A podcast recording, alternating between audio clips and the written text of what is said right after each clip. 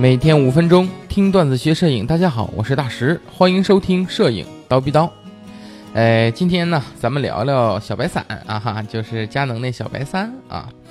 这个二零零六年的时候，这佳能就发布了这个七零两百 f 二点八一代，哎，我们把它戏称为小白，对吧？呃，防抖版呢，我们管叫 S 小白，对吧？那么二零一零年呢，它就发布了著名的呃。七零杠两百 f 二点八的二代，这个只发布了一颗，哎，就带防抖的，我们戏称管它叫小白兔，哎，小白兔。那么今年二零一八年，时隔八年呢，这个佳能终于发布了七零两百 f 二点八这三代。这之前我看到它发布之后啊，看到这个曲线和这个参数，咱们其实就已经聊了一期这个镜头了哈，当时就没发现它到底升级在哪儿。这不，八月份正式发布。我们蜂鸟呢也是首测平台之一，我也有幸呢摸到了这颗镜头的实物，所以结合我们蜂鸟的评测数据和我自己摸过之后的一些感受啊，咱们实际的去聊一聊这颗镜头啊。拿到手里边第一印象就是这颗镜头白，真白，嗯嗯，白到什么程度呢？你好听点啊，好像珍珠啊；难听点，好像塑料啊。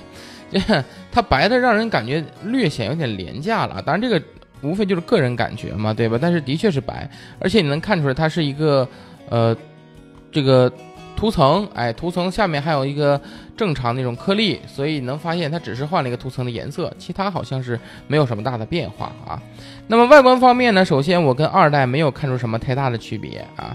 我们把颜色抛外啊，咱们就只说标识方面，明显这三代的。各方面标识要少一些，呃，二代比较标志性的就是它那个前组进口的位置啊，呃，它有一个银色的圈儿，上面是印字的啊。那么三代呢，也是改成了通体的白色。那么整体你怎么形容这颗三代这些外观的改进呢？你能说它把二代改得更低调了吧？对，你可以这么去形容它。那么波钮呢，和二代基本上也都是一个位置。那你往好了去想，说这个。拨钮的位置啊都一样，这样的话咱们好实用，对不对？这样直接延续使用，不用去学。哎，其实你要往不好了想呢，说白了就是没啥创新呢，也没有什么功能，对吧？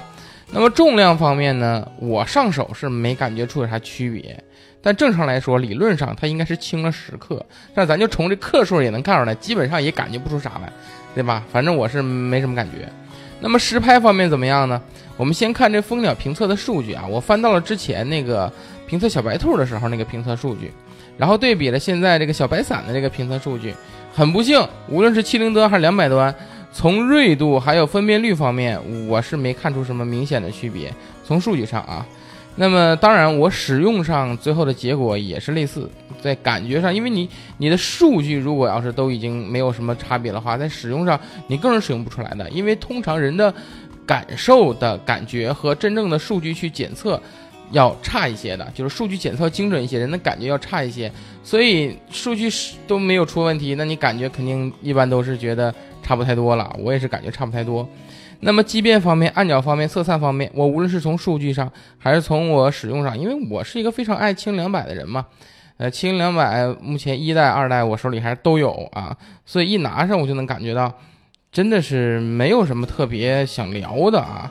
但是有一点我要聊，就是它延续了小白兔，我也就忍了。你把缺点延续下来了，就那八片光圈叶片你也遗传过来了。这八片光圈叶片，当年我用的时候，我就发现啊，就是在你缩小光圈的时候，到一定的情况下，它是这个光圈边是会出现棱角的，因为它只有八片，对吧？它是会有那种不能说是八边形，但它会有棱角，这光圈就不那么圆了。有的时候，如果你不开最大光圈的话啊，小光圈时候，那么你这个你也延续过来，对不对？你加一片光圈叶片，这就解决了。你加成九片，它绝对就圆了，对不对？你还会就不加，对吧？哎，我我我能升级的地儿不升，你说这整整的没有用的，是吧？那么对焦方面呢，我着重测试了一下对焦，感觉上来说提升基本上为零。呃，这个其实也不意外啊，因为这个小白兔已经都很厉害了啊，已经都很优秀了。那么防抖模式上面真是厉害了啊，反而还变低了。小白兔当年说它有四级防抖，小白伞现在说它有三点五级，这怎么还降了半级呀？对吧？这这这这明显就是太空步了，对吧？你看起来它在前进，实际上人家在后退呀。嗯，但是我上手之后，我发现一件事儿，就是小白兔之前的安全，就是我用过的小白兔的时候，它最低的安全快门在小白伞上，我也能安全的用。什么意思呢？也就是说，也许不是说，呃，这个小白伞把防抖级数降低了，而是当年的小白兔就是把防抖级数给虚报了。当然了，你也可以说我的这种测试方法不严谨啊，我也觉得不严谨。呃，但是我的感觉是这样的啊。那么最后我们聊一聊唯一的改变啊，这个镀膜。理论上，新的镀膜和新的研磨技术是能增加进光量的，但是在使用中呢，我并没明显感觉出来。我估计就算改变，T 值可能也不高。那么宣传的这个 ASC 的这个空气镀膜其实是有用的。这种镀膜啊，在面对强光拍摄的时候，可以有效的发挥这个反射作用，降低鬼影和眩光的产生。哎，能够获得很好的逆光拍摄表现啊！但是在最终的使用下来，我怎么形容呢？它的作用还不如个遮光罩。你这个，你真真说真的啊？你像炫光之类的，你如果平时你除非是拍逆光小清新，不然什么拍摄中你能把太阳太阳拍到画面里面来？如果太阳不在画面里面来，基本上遮光罩都能挡住大部分的眩光问题。所以我认为这个是一个改进没错，但是这是一个不怎么大的改进啊。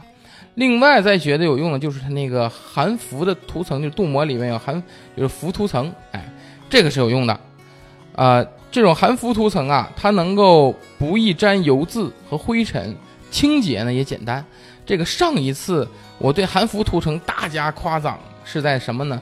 腾龙的幺五三零，那腾龙幺五三零前面那人灯泡头，不不真的不用怎么清洁，觉得脏了拿个布一擦完事儿。这就是含氟涂层导致的啊，它这个清洁非常简单啊，但是你要有一点，你要想想，人家幺五三零，人家是灯泡头，它必须裸奔，对吧？你这个轻两百其实是不需要裸奔的，而且你想想，万一要是哪一个人把轻两百配上了 UV 镜，那么你引以为傲或者说唯一改进的镀膜 和你这个含氟涂层，这都白搭了，是吧？所以你让我最后总结的话，我的总结是，呃。小白兔介于小白兔与小白伞之间的差距如此之小，除非你喜欢更白的颜色，不然我建议趁着小白兔降价，你赶紧去买一个吧，啊，是吧？没有小白兔去买吧，去买吧，啊！当然了，如果已经有了，不用担心了啊，我现在帮你们解读了啊。那么，如果你是一个想买七零两百，哎，这个你呢又是一个坚决不带 UV 镜，一定要它裸奔的话，那么这个时候真的是小白伞更好的选择啊。呃，带 UV 镜的话，这个小白伞和小白兔就没啥区别了啊。那么好，基本上这颗镜头呢，咱们就聊到这里了啊。今天内容呢也到这儿了，咱们下期见。